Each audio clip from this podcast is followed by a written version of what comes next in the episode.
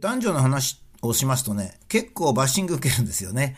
えー、なんで、えー、バッシング受けるのか。やっぱり今までの恨みが溜まってるんでしょう。まあ、この世の中は男と女でできてるわけですから、愛し合うことがあっても、憎み合うことはないんですけどね、まあ、とかくそうなりがちであると。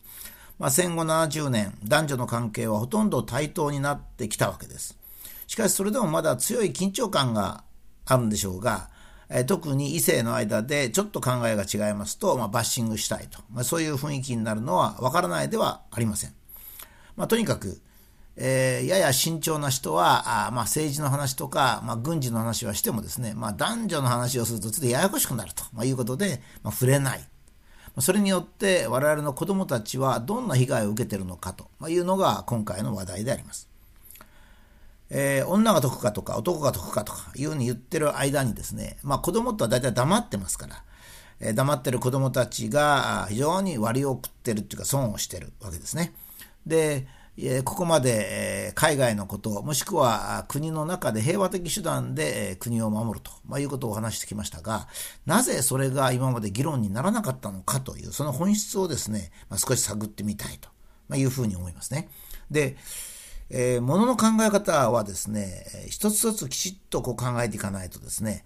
えー、自分の先入観に合ってることだけ聞くというとですね、えー、もうその時点で自分も進歩しませんし、大きくなりませんし、他人との合意も得られないということで、憎しみ合うだけになりますので、ここはちょっとですね、特に 女性の人にですね、ちょっと最後まで聞いてくださいねという感じを最初に言わないとですね、途中で腹が立ってくると思いますので、それはご容赦願いたいと思いますが、かつての日本の男女の分担というのをまず話をいたします。えー、かつての日本の女性は25歳まで2人の子供を産むわけですね。これは任務でもありました。っていうのは、あの、もちろん個人として自分の子供は可愛いんですが、国家としてもやっぱり夫婦2人ですから、えー、子供を2人作ってくれないと日本民族は絶滅するという、まあ、こういうこともありました。まあ、もしくは戦争がありましたから、そのうち1人ぐらいは、まあ、戦場で死ぬから、まあ、3人も産んでくれと。まあ、こういうことになって、産めを増やせよということになったわけですね。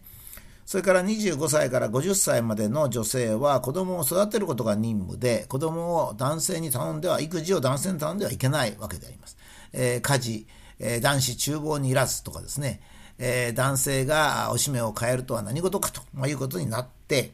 きたわけです。これはですね、実は男尊女卑とは全く関係がありません。むしろ男女平等の思想から出てきてはいるんですね。それが途中でもちろん、こういった問題は最初の思想がどうであれ、途中で変節してきますから。そこで男女不平等の一つの理由になってですね、現在では男性も子育てをすべきだというふうに考えられていますが、それは男女平等を損なう方向であってですね、えー決していい方向ではないんじゃないかと思う。いい方向っていうか方向が違うんじゃないかと思うんですね。っていうのは、男性はかつて25歳までに兵役をこなしてきたわけです。兵役というのは最近ではもうなかなか死後になりつつあるんですが、まあもちろんお隣の韓国も兵役がありますから、これ戦争の練習をしておくことですね。これはもう若い男性にとって大変な苦痛なわけです。まあ、すでに仕事をしててる。大学で勉強していっても、男子全員が1年半から2年の兵役を強制的にさせられるわけですから、これは辛いですよ。若い時代の2年というのは大変に貴重ですから、まあ、それをそなくすわけですね。ところがこれはどうしてかって言いますと、女性が2人の子供を産むのには、まあ、とととつき10日かける2の損害、まあ、つまり行動が自由にならないということがあるので、まあ、それに対する対等な義務として男性に課せられていたわけですね。むやみに1年半とか2年と決まってるわけじゃなくて、まあ、これだけの大きな義務を、強制的な義務を男に課するわけですから、それは君、女は2人の子供を産まなきゃいけないんだと。それには十月10日かける2がかかるじゃないかと。君はなんかそれを対してしないのかなんて言われてですね、はいっつってですね、兵役に出ると。こういうことです。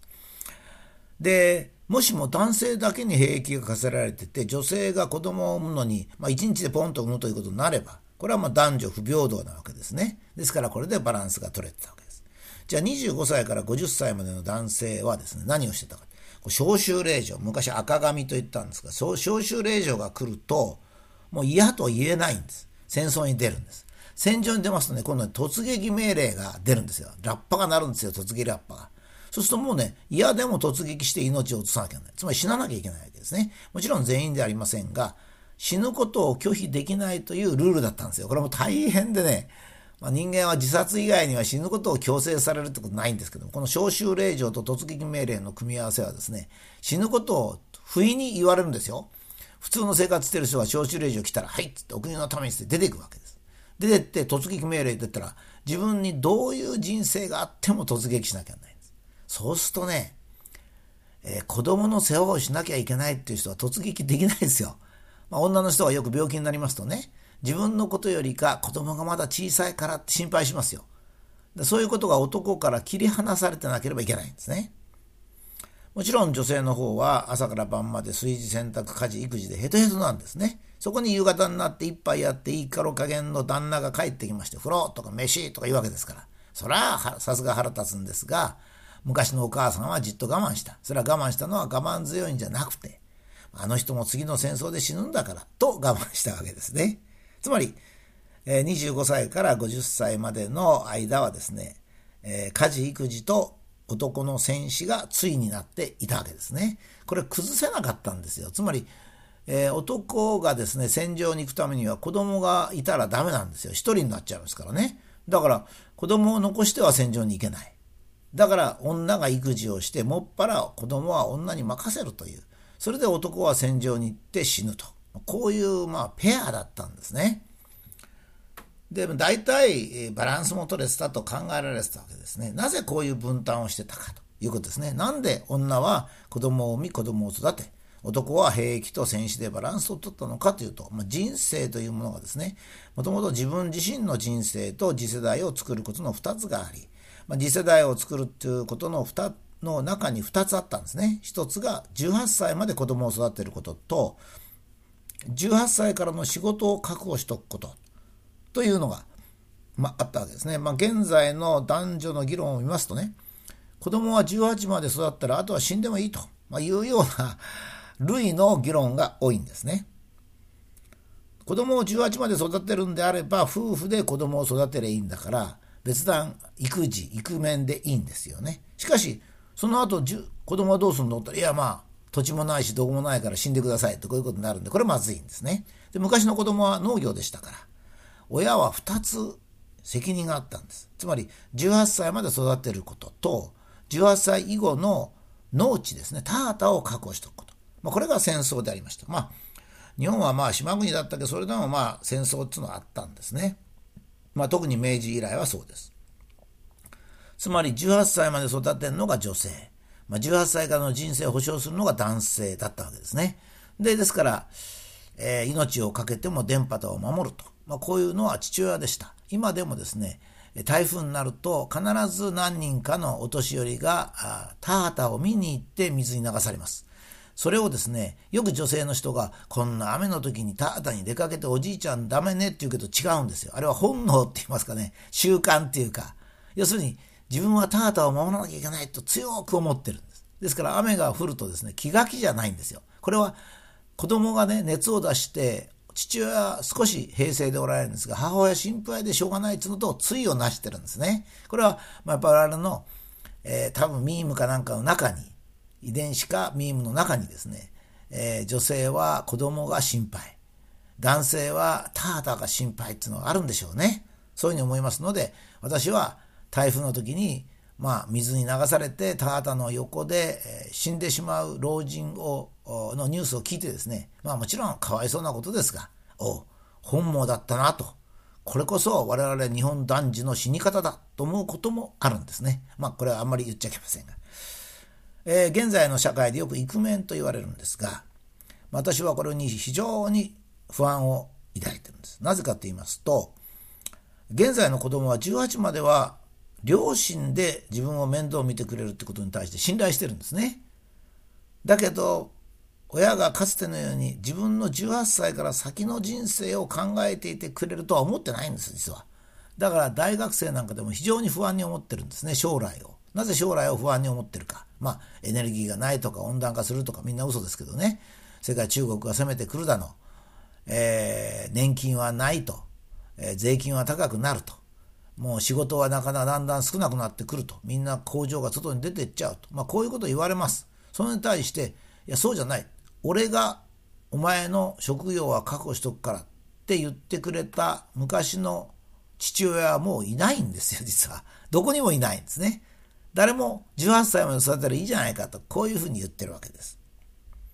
これが現在の日本社会迷走の一つの原因であり、若者が将来に不安を持つ一つの原因であると。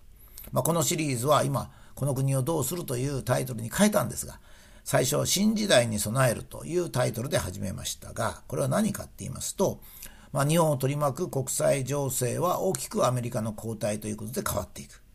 それから日本国内の合意構成っていうのをしなきゃならないこれはできない。だもう一つは、このやはり日本は半分が男性、半分が女性でできてるわけですから、この男女が協力的にならないといけないわけですね。この協力というのは一緒に子供を育てることなのか、一緒に職業を作ることなのか、それともそれを分担することなのか、それを分担するのが昔みたいに女は育児、男は社会というふうに区別しなくていいんですが、女性が両方やるのかっていうことですね。例えば、えー、職業を持ち子育てをし、家事をやり、忙しい女性に対して私がですね、あなた一生懸命子供を育ててるけど、無駄よと。なぜかったらあなたの子供が大人になる頃には核廃棄物が200万本になって、どうせ被爆して死んじゃうよと。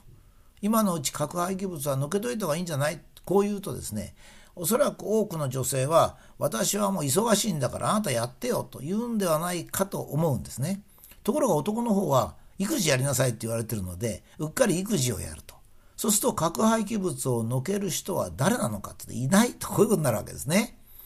これは思いだけじゃダメなんですね。えっ、と、例えばお母さんが自分の子供心配だからという時に、あなたはちゃんと核廃棄物片付けといてよって言った時に、お、分かった。じゃあ片付けとくっていう行動をする人がいるんですよ。まあ、昔そうだったんですね。敵が攻めてきて、一家が皆殺しになると。あなたちゃんとそれを防いでよって言ったら分かったっつって戦争に行く男がいたんですね。これ逆にしてもいいんですよ。男性が育児をして女性が国を守ったって構いません。それは全然、そういう点は私は全く区別してないんですね。むしろ私たち親というのは、えー、父親、母親含めて子供を守らなきゃいけないんじゃないかと思うんですね。18まで育てるだけじゃなく、えー、大人になった後ですね、仕事があり、え環境がいいと。そういう、まあ、税金が過度に高くなく年金もちゃんと保障されてるという社会を子供に提供するのは大人の仕事だと。まあ、これを女であれ男であれどうするのと、まあ、いうことが非常に重要である。私は今男女の関係っていうのをですね単に我々自身親自身の利害ではなくて子供のための男女関係子供のための男女関係っていうのをもう至急考えなければいけない。そういう時代であろうかと、まあ、そういうふうに、えー、思っています。